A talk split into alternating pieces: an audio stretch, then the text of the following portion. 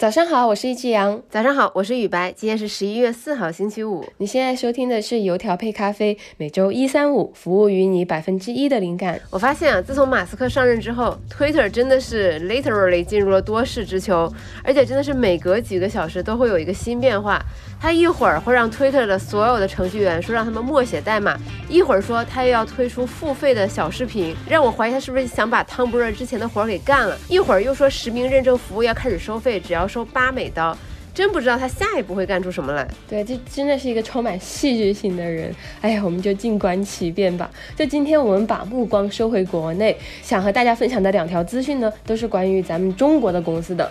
一个是喜茶加盟事件，一个是出海品牌深印的最新动向。好的，那我们先聊聊喜茶。一直坚持直营的喜茶宣布将正式开放加盟，然后是在一些非一线城市。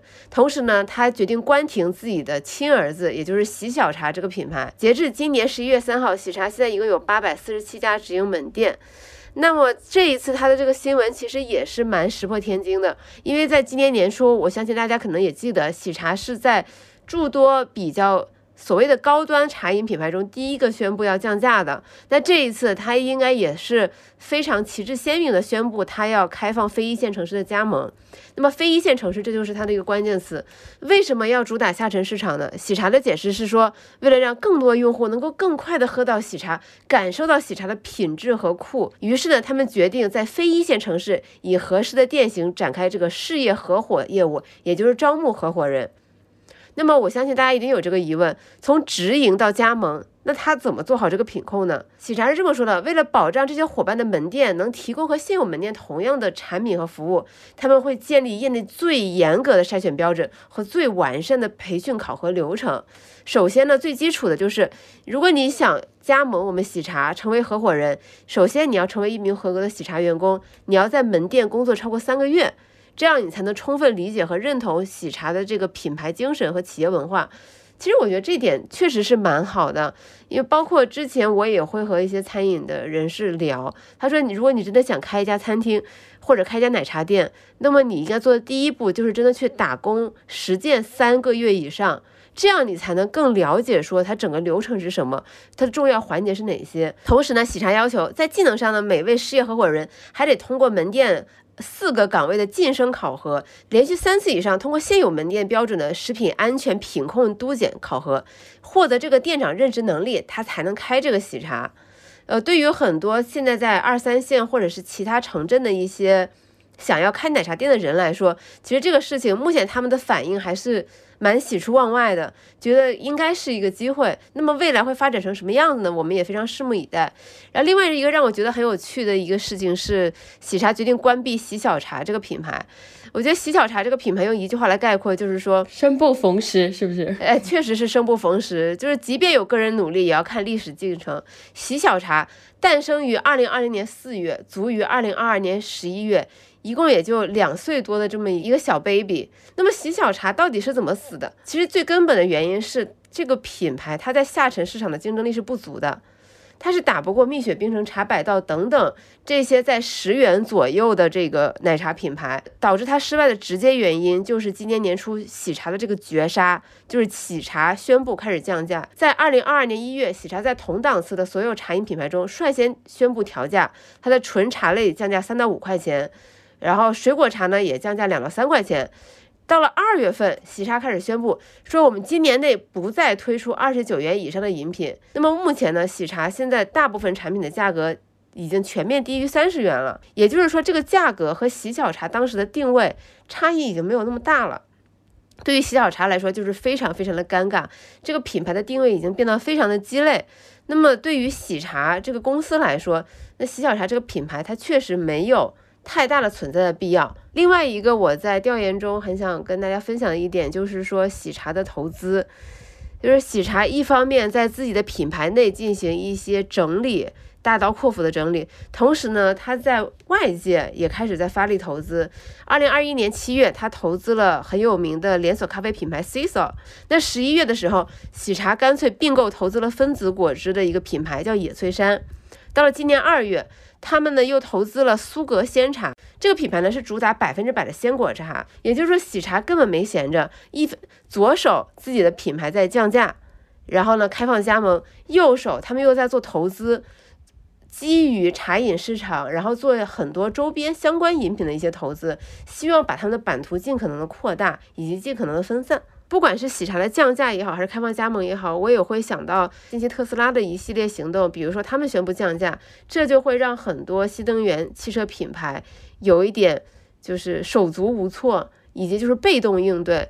所以我非常期待看到其他茶饮品牌他们的应对的决策。那我们看完喜茶在国内的动向，我们看一下一个中国公司在国外的动向，就是关于这个 Shein 的版图扩张。中国的知名出海服饰品牌 Shein 即将在东京著名的潮流圣地涩谷开出世界上第一家永久实体店，开业日期呢，现在定的是十一月十三号，但是。这家实体店比较特别的地方在于，它不像优衣库一样，就是你试完了之后，然后你就可以直接买走。你试完了之后，哎，您觉得合适，你就可以在网上下单，然后生意呢，它会择日送到您的府上。所以说我试了，觉得很合身，我想穿着走，这个是不行的，对吗？是的。太奇怪了吧，是一个电商本色吧？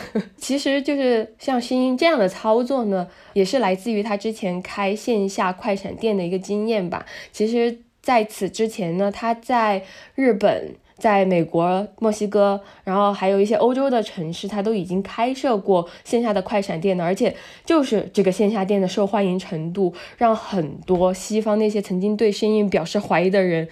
就是第一次意识到这个中国品牌它是真的红啊！就很多青少年都在这个快闪店门口大排长龙，就是让他们无法拒绝的，就是这个品牌又非常的辣妹、时尚又非常低价的这么一个特性。你一百美元在美国的这个 Urban Outfitters，就是也是一个潮流品牌，你可能只能买到两样东西。但是你的这一百美元花在这个身印上面，你可以买十件东西，包括瑜伽垫，然后你宠物的东西，然后你自己穿的衣服，你男朋友穿的衣服，就是你你一口气可以买好多的东西。这种诱惑力对于不太富有的青少年来说，真的是非常大的诱惑。这其实也是让我很困惑的地方。一开始小杨充满激情的跟我介绍这个品牌的时候，我会在想说，那它是不是跟 Forever Twenty One 很像？因为 Forever One 它其实也是一个非常非常平价的针对青少年的一个品牌。如果有商机的话，中国的其他企业肯定也会发力。但为什么是声音？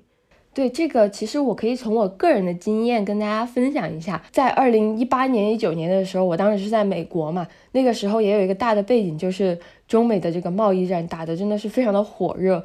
但是在这个服饰。这一边好像又是另外一个图景。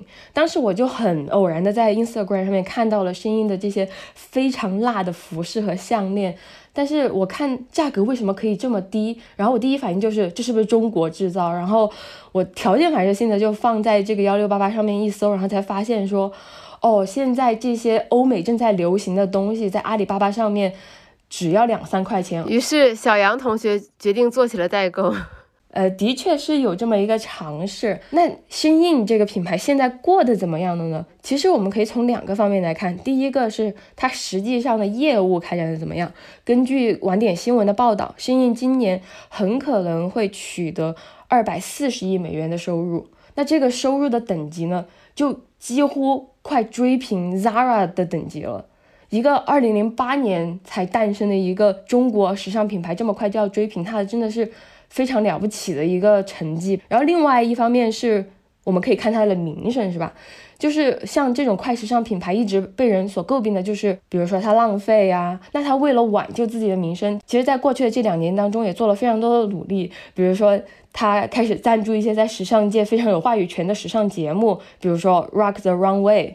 那其实我们刚刚。看了生印的业绩和他最近为了挽救自己名声所做的这些努力，但是透过现象看本质，支持申印发展势头如此良好的那个核心竞争力，当我和他内部的员工聊完之后，其实我得出了一个非常初步的结论。首先，不得不说这是一家非常卷的公司，他们致力于就第一时间得到用户的这些。偏好的数据，根据这些需求第一时间的进行生产，再根据自己多年积累下的这些供应链的经验，然后把这些商品送到消费者的手中。而目前来看，他们把这个优势延续的，好像无人能敌。对，这也是我对这个品牌最好奇的原因之一，因为服装市场它本来就是一个竞争非常激烈的市场。那为什么是生意，不是其他的美国公司？不是其他已经做了非常多年出海贸易生意的中国公司，这这是我非常好奇的一点。以及在过去三年疫情的大背景下，他们的工厂大部分可能是在广东，那他们是怎么样保证自己的供应链，保证自己的货品可以以最快的速度运输到美国或者是全球其他地方？这是我特别好奇的一点。我觉得这背后肯定有很多他们呃不太为人熟知的秘密。